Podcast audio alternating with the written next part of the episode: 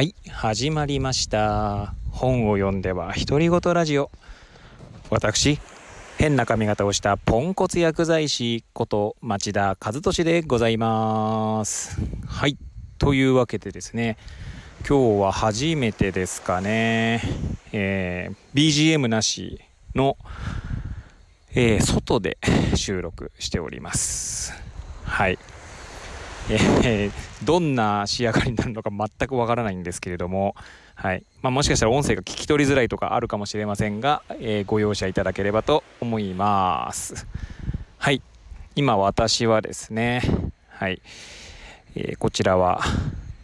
えー、ネバマ海岸というですね、まあ、釜石市、えー、宇野住まい町というところにあるですね、まあ、海岸ですね、はい、そこに来ております。はい。まあ、なんで今日外からにしたかというとですね、まあ、いつもですね、えー、家でまあ収録して撮りためておいてですね。でそちらをこう毎日のように配信しているんですけど、まあ、収録ストックが切れてしまってですね。で今朝はですね配信していなかったので、まあ、今日中にななん今日中になんか配信したいなと。というのもなんかこう連続配信、まあ、記録というか ま連続配信中でしたのでまあなんか今日は午後に配信して、まあ、それを途絶えさせたくないみたいな、えー、そんな心境になっていたわけでございます。はい。で、まあですね、えー、私の番組はですね、えー、本をですね、まあ、一冊紹介しながら、まあ、ゆるりと語っていく番組ですので、えー、今日もですね、本を一冊紹介したいと思っております。はい。で、今日ですね、紹介する本は、はい。ケアとは何かという本ですね。はい。村上康彦さんの本でございます。はい。こちらはですね、中高新書から出ておりますね。2021年6月25日に初版発行でございます。はい。えー、村上康彦さんはですね、えー、1970年生まれ、あの、えー、東京都生まれ、えー、東京大学大学院総合文化研究科博士後期課程満期退学、えー、基礎精神病理学精神分析学博士ですね。で専門は現象学的な質的研究となっております。はい。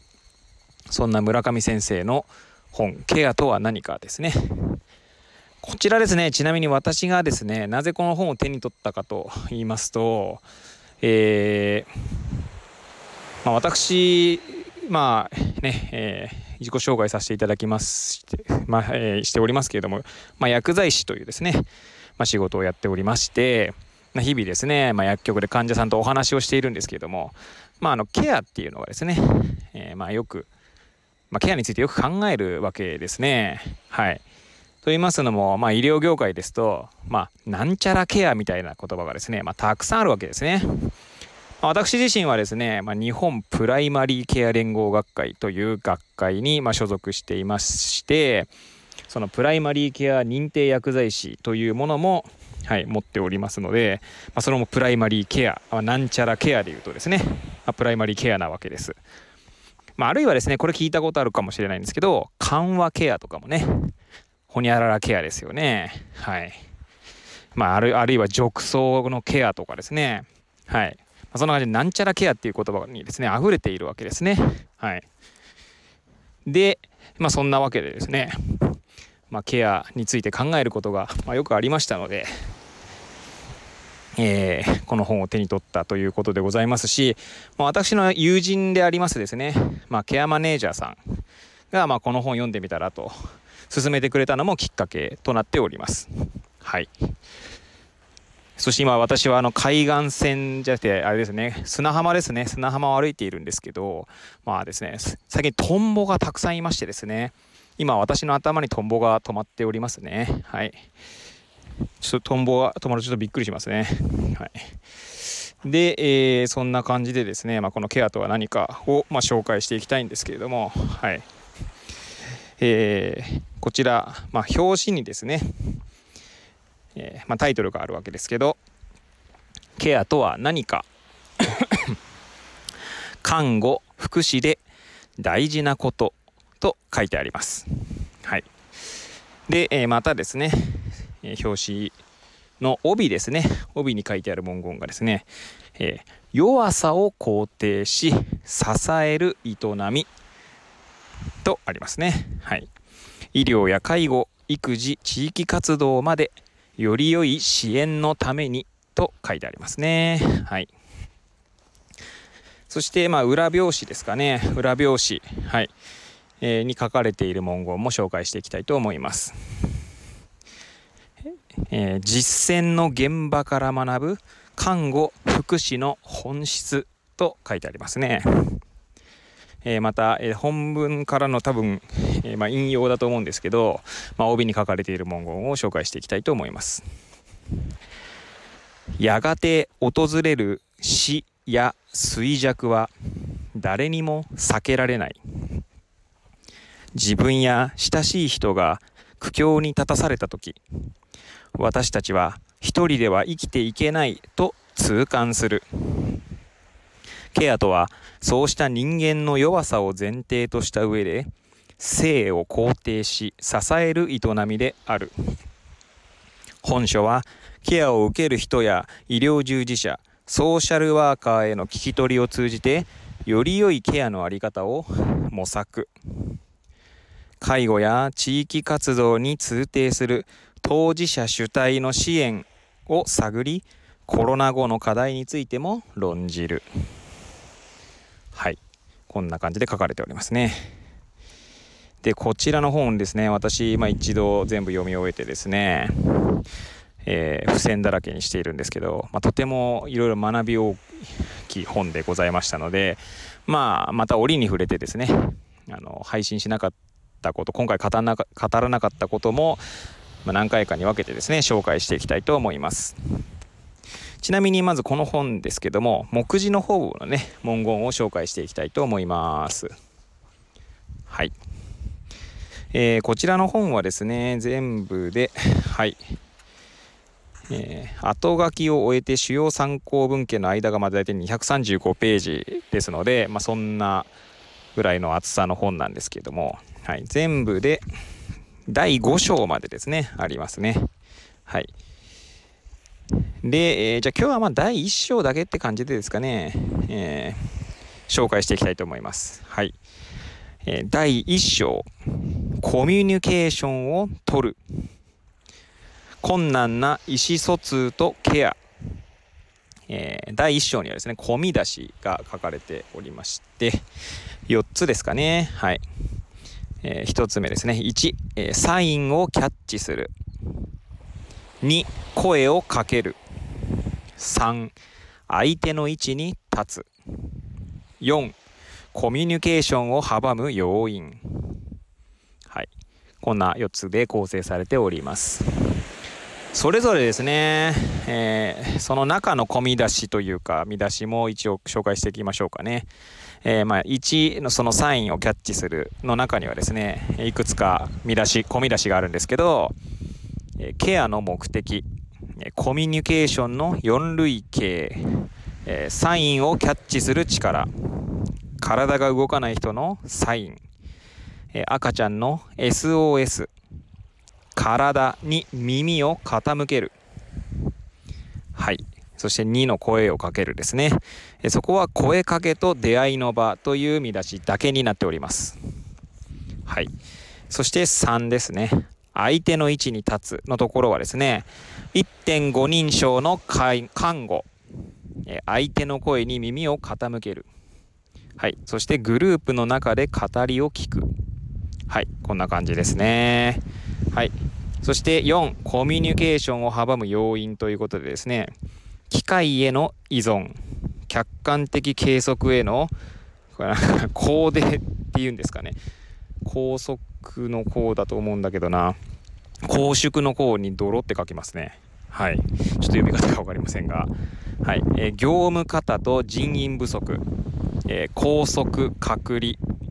えー、あと次が人を見る物差しを外す、え、最後ですね。ヒエラルキーを脇に置く。はい。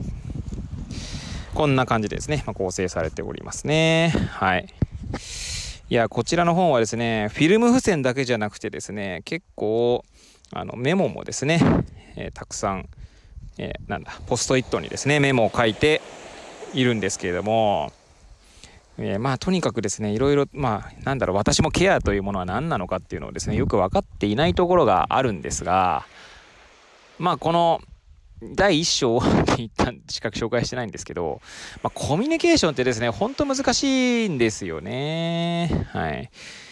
で、まあ、この本はケアの本だけあってですね、その、なんていうんですか、要は言葉を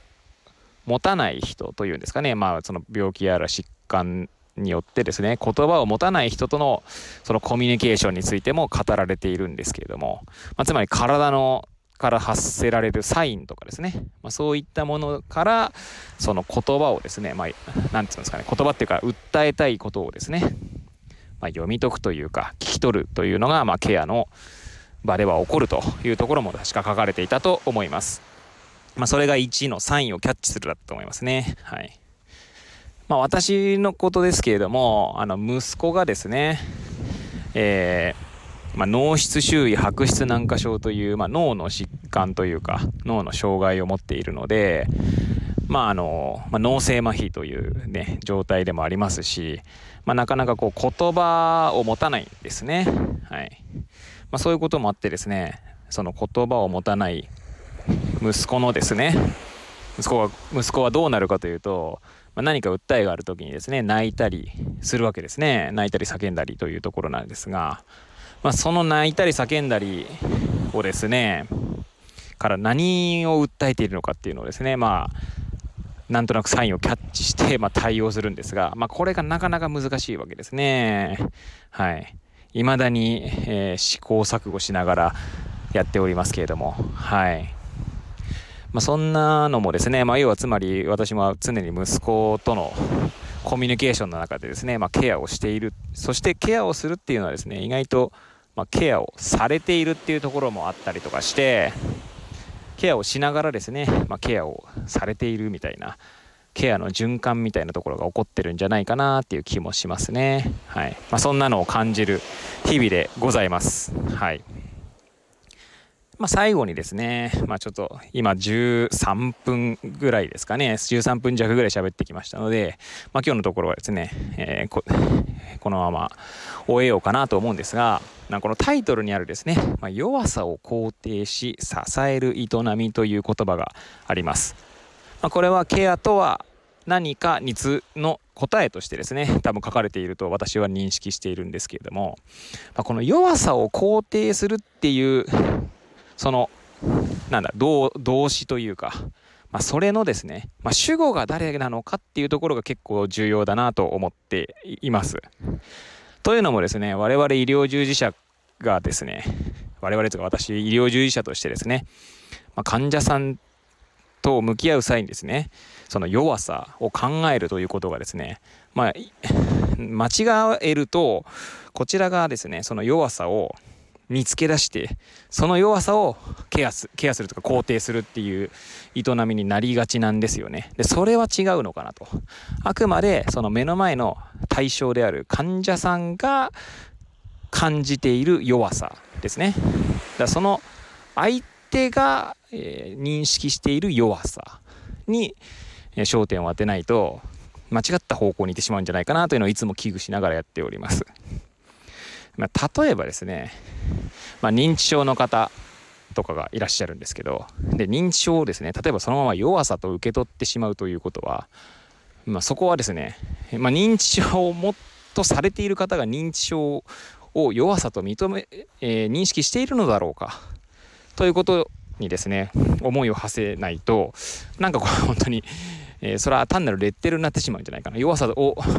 持っているんじゃないかというレッテルになっちゃうんじゃないかなというのをですね、常々危惧しておりますね。はい。